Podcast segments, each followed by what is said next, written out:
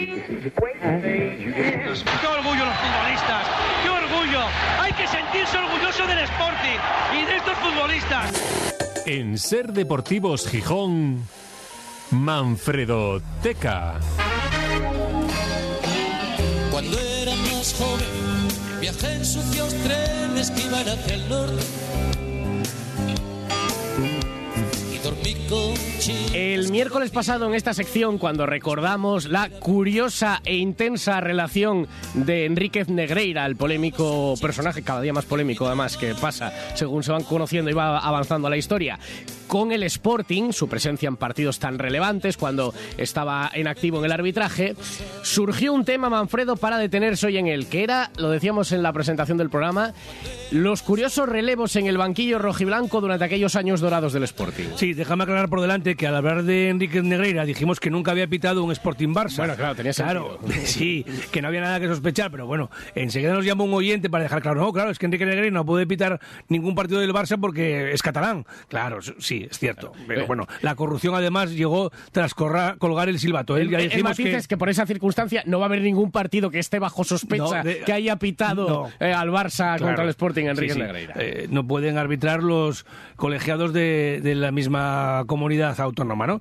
Eh, bueno, habíamos subrayado que Enrique Negreira había sido testigo de varios momentos importantes en la historia del Sporting. Uno de ellos fue el partido Sporting 1 Zaragoza 2 disputado en el Molinón el 28 de febrero de 1982, del que se cumplieron 41 años hace días y que concluyó tras un arbitraje muy protestado. Anuló un gol a Jiménez y Joaquín falló un penalti en el minuto 85. Todo desgracias en una temporada que iba a contrapié. Fíjate tú que el Sporting estaba en zona de descenso, se quedaba penúltimo después de ese, eh, esa derrota en un partido que pudo haber ganado, un gol anulado y un penalti fallado, pero al final pierde 1-2. Hubo lluvia de almohadillas contra el árbitro, tuvo que salir escoltado Enrique Endrera por la policía hacia el túnel de vestuarios, pero en realidad pues fue el último partido de, de Vicente Miera como entrenador del Sporting. Claro, de ahí viene el hilo de la sección de la semana pasada con esta, porque Sí. ese día cae Vicente Miera como entrenador del Sporting, esa derrota por 1-2, de paro que el lunes siguiente, 1 de marzo de 1982, según estoy viendo, la directiva, presidida entonces por, por Manuel Vegarango, comunicara la destitución de Miera. Sí, eh, yo lo que tengo aquí es el, recorte de la página del día siguiente, del 2 de marzo, del diario El Comercio, en el que dice así, la directiva del Sporting sobre las 9 de la noche de ayer tomó el acuerdo de forma unánime de cesar al entrenador Vicente Miera para posteriormente comunicar eh, al propio entrenador la decisión y a las 10 de la noche acudía a las dependencias del club en la Plaza del Monte de Piedad, que ahí es donde estaban las oficinas del Sporting, bueno, para que lo entiendan los más jóvenes, donde está la naviera. Donde está la- el barra naviera, la ruta de los vinos. Efectivamente, ahora Sí, tan- ahí en ese, en ese de moda esa zona, al final de la calle Begoña. Sí, ahí es, es donde está la Plaza de Piedad y donde estaban las oficinas del- del Sporting. Total, que bueno, dan ahí la información, Miera diciendo efectivamente que si no se hubiera fallado el segundo penalti por parte de Joaquín, el primero lo había metido, o no se había anulado el gol de Jiménez, pues él seguiría en el banquillo. Palabras de Vegarango diciendo que le había costado mucho trabajo prescindir de Miera, que había sido un entrenador que había dado gloria al Sporting. Luego eh, Novoa también hablando de lo que es el tema de hoy. En una ocasión le reemplacé yo y ahora de nuevo me toca eh, volver en su lugar. Bueno, eh, enseguida comentamos ese detalle del, del- del relevo continuo Miera, Novoa y viceversa. Y por cierto, un detalle también que cuenta aquí en el, el del Comercio, la información de esa, de esa jornada, dice a las 11 de esta mañana en los vestuarios del Molinón se producirá el relevo de Miera por Novoa. Hay alguna foto por ahí mítica, incluso en, el, en, en los bajos del Molinón. Escenificando la despedida. Sí, El- se hacía en el Molinón. Claro. Claro, Novoa sustituye a Miera por segunda vez, pero lo curioso del capítulo de hoy es que dos años antes había sido Miera el que había sustituido a Novoa. Sí, parece un trabalenguas, pero es así. O sea, vamos por partes. Debemos subrayar que por, por delante que Novoa y Miera fueron futbolistas del Sporting, pero no coincidieron en el vestuario. Novoa jugaba de interior y estuvo en el Sporting entre 1962 y 1967. Y luego se fue al Celta con solo 23 años. Miera llegó al Sporting tras jugar ocho temporadas como lateral derecho del Real Madrid. Es cántabro. Aquí vino ya con 29 años, estuvo dos campañas y colgó las botas en el Sporting. El caso curioso, que aquí ya contamos en una ocasión, es que Vicente Mira, como entrenador, comenzó en el Langreo y luego fichó por el Oviedo. Y lo relevante, que para quien se lo perdió en su momento no lo desconoce, es que en la temporada 1975-1976 descienden a segunda división el Sporting y el Oviedo, con Miera en el banquillo azul ¿Qué ocurre? Que el Sporting ficha a Miera para intentar el ascenso el año siguiente. Habían bajado los dos. eh, Miera baja con el Oviedo Sí. y el Sporting, que también había bajado, ficha, a, Miera. para subir. Sí, sí, sí. Pero, eh, claro, Y de hecho lo consigue. Imagínate la gente. eh, Ya, sería un debate, sería un debate, una polémica. Ya lo comentamos aquí. Si hubiera redes sociales, imagínate la que se montaría. sí. Total. Que fue Pero más- sale bien. Sale muy bien porque Vicente Mira asciende de inmediato al Sporting a Primera División. La temporada siguiente lo mete en la Copa de la UEFA, la primera vez que un equipo recién ascendido entra en competición europea en el fútbol español. Y el tercer año de Mira en el banquillo, la temporada 78-79, el Sporting se proclama su campeón de liga. O sea, ascenso, quinto puesto que juega la UEFA y su campeón de liga.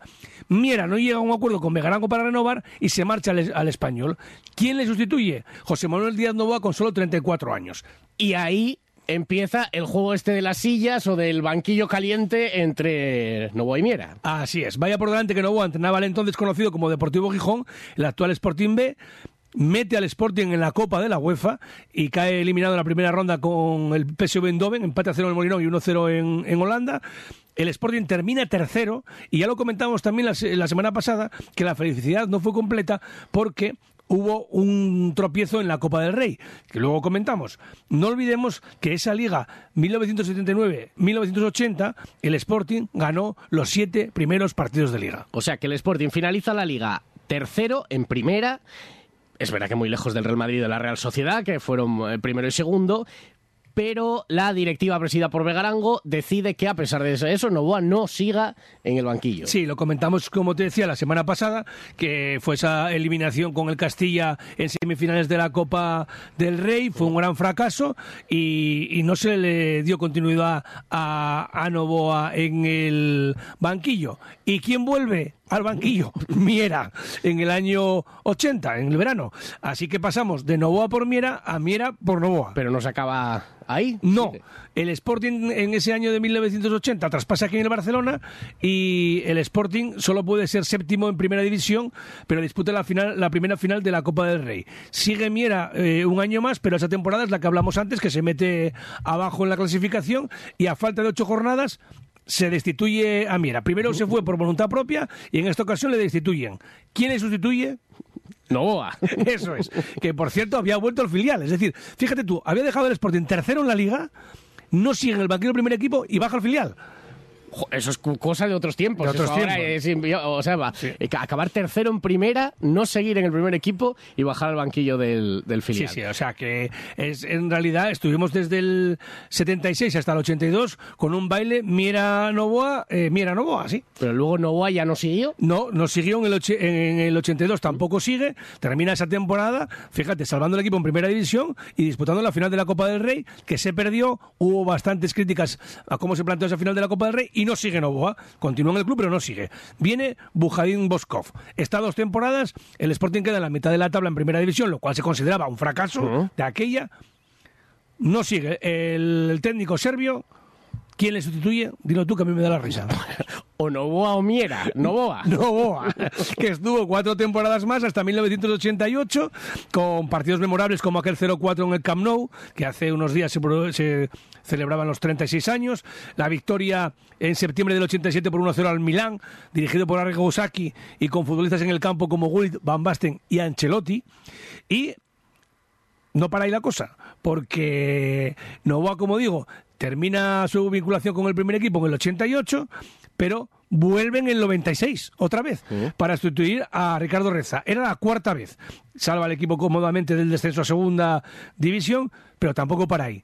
Novoa vuelve a ser entrenador del Sporting por quinta, vez. Quinta etapa. Sí, en la temporada del 15 de descenso, en 1998, solo está unos partidos y fue su última experiencia en los banquillos. Deja eh, el- de ser entrenador con 54 años. Novoa, fíjate los datos, dirigió al Sporting en 282 partidos oficiales, todos en primera división.